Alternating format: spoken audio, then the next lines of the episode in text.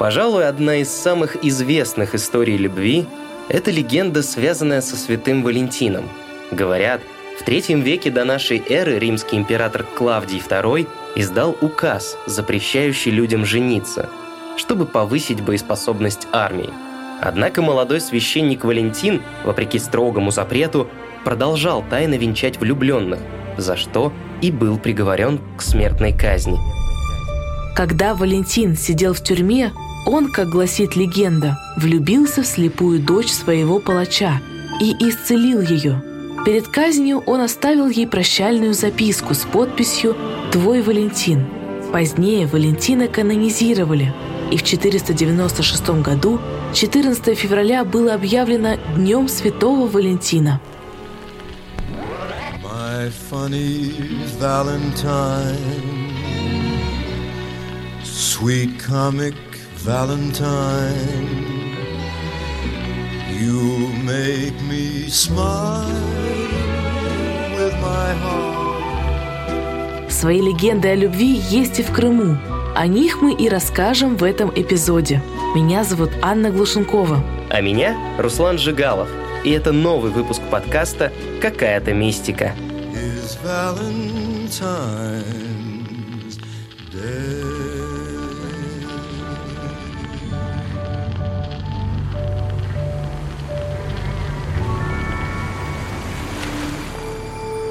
На мысе Тарханкут есть место с романтичным названием «Чаша любви». С ней связана одна легенда. Эта история произошла, Эта история во времена... произошла во времена, когда тавры, населявшие Крым, сражались со скифами. Однажды тавры решили послать в разведку юношу. Он отправился в путь, но по дороге встретил скифскую девушку. Молодые тут же полюбили друг друга, но даже словом не обмолвились ведь были они из враждующих племен. Ночью оба они печально смотрели на луну и думали о любви. Вдруг луна, словно зеркало, показала им друг друга, а потом указала дорогу к счастью. Влюбленные пошли по лунной тропе, встретились на скалистых берегах и признались друг другу в чувствах. Ничего не могло помешать их счастью, но тут они услышали шум приближающихся войск. Тавры и скифы были готовы схлестнуться в бою. Юноша и девушка взобрались на самую высокую скалу, взялись за руки и прыгнули вниз. Оба войска забыли о вражде и кинулись им на помощь, но произошло чудо. Влюбленные парили в воздухе, держась за руки. Тогда Тавры и Скифы решили, что пора заканчивать войну. С тех пор есть поверье – если влюбленные прыгнут в чашу любви, держась за руки, и в полете руки не разомкнут, значит, будут они жить в согласии до конца дней своих. Та же примета есть в отношении жениха и невесты. Если пара прыгнет в воду, не отпуская друг друга, значит свадьбе быть. Волшебное свойство чаши любви учеными все-таки не доказаны. Чаша любви – это природный бассейн, который похож на огромную ванную с прозрачной водой. В непогоду чаша любви превращается в настоящее джакузи. Морские волны под напором ветра разбиваются о скалы, и вода в бассейне начинает пениться, брызгами вылетая наружу.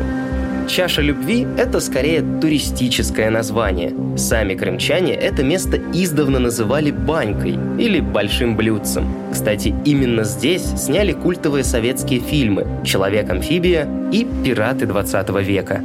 Какой странный город. И люди в нем какие-то странные, верно? Кто вы такой? Ты меня не знаешь. А я тебя видел один раз. Я пришел сказать, что люблю тебя. Так значит, это любовь с первого взгляда? А разве бывает другая любовь?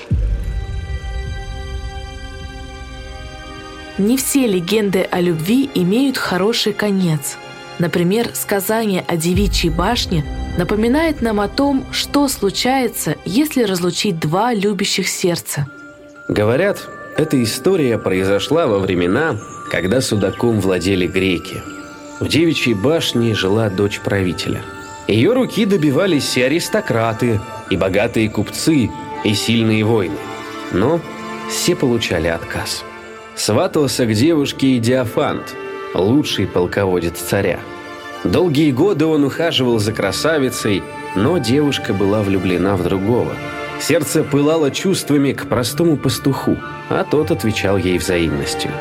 Молодым казалось, что вот оно, счастье. Но однажды правитель узнал, кто тот юнош. Пастуха тут же заключили под стражу. Отец пытался убедить дочь отказаться от своих чувств и, в конце концов, решился на обман. Он отправил юношу на службу и сказал, «Если достойно проявит себя и возвратится через год, корабль поднимет белый флаг. Тогда вашему союзу быть. Если же за время службы он забудет тебя, тогда корабли вернутся с черным флагом, и ты должна будешь выйти замуж за Диафанта. Но стоило только кораблям отплыть, как пастуха убили. Такой приказ втайне отдал правитель. Красавица все поняла. Тем временем Диафант уже торопился к девичьей башне. Тогда девушка сказала. «Ты долго добивался меня, зная, что мое сердце принадлежит другому. Не любишь ты меня. Твоя любовь – не что иное, как страсть и гордыня. Ни ты, ни отец не знаете, что любовь сильнее жизни». И бросилась вниз со скалы.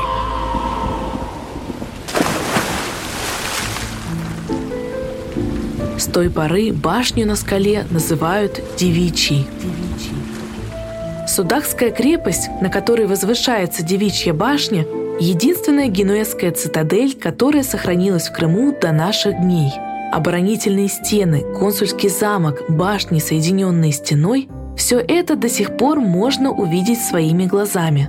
Историки сходятся во мнении, что крепость возвели в III веке – а девичью башню могли построить еще раньше. Кстати, о том, как девичья башня получила такое название и почему здесь затесалась переводческая ошибка, можно узнать из эпизода «Следы Атлантиды», «Призраки детей» и «Волшебные джины. Легенды Крыма». Название города Судак восходит к иранскому «Сухтака» – «священный», «чистый». Так предположил советский лингвист Василий Абаев – Считается, что сам город был основан в 212 году нашей эры. В древнерусских летописях можно встретить название Сурож, что означает «суровый», «грозный». А византийцы называли город Сидагиос или Сугдея. Историки связывают образование города и название Сугдея с аланами. Это ираноязычные племена сарматского происхождения, которые предположительно появились в Крыму во втором-третьем веке нашей эры – Поэтому большинство ученых считает именно Алан основателями Судака. Кстати, название Судак город получил во времена османов и сохранил до наших дней. До наших дней.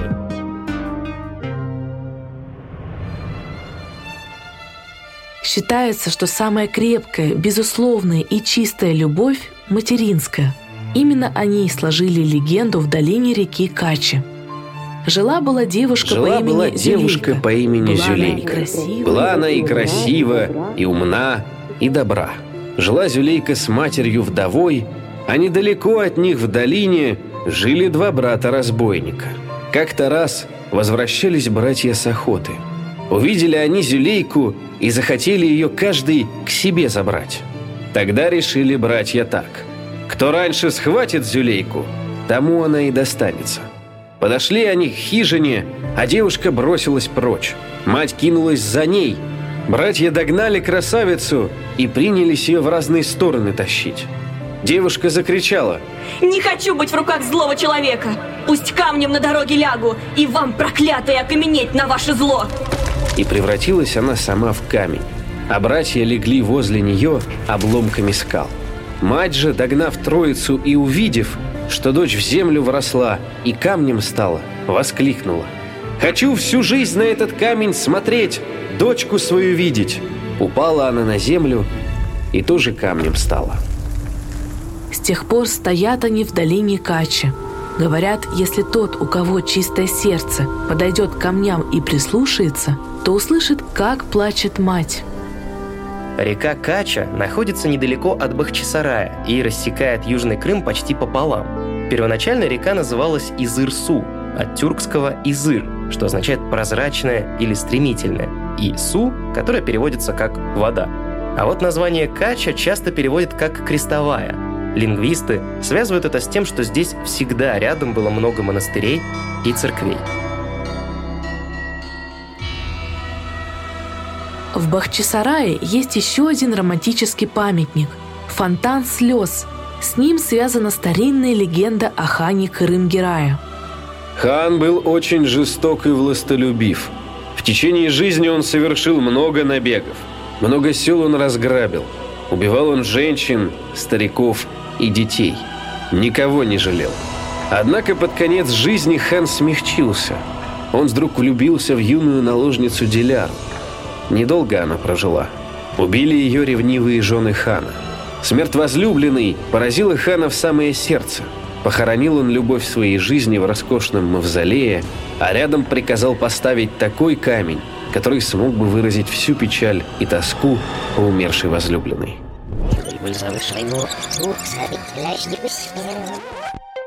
А теперь к проверенным фактам.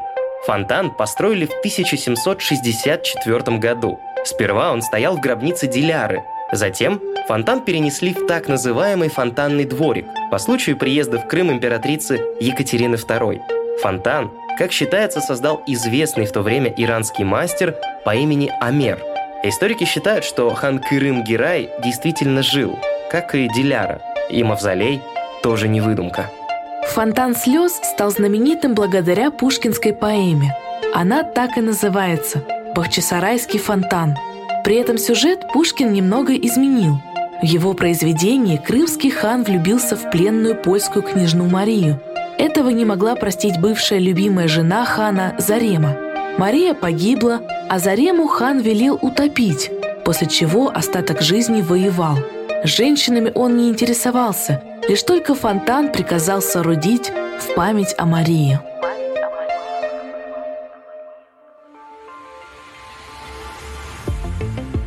Это был подкаст «Какая-то мистика». В следующем выпуске мы расскажем о легендах и мифах горы Бойко, о том, как советские оккультисты искали на ней священный Грааль, а нацисты – следы своих древних предков.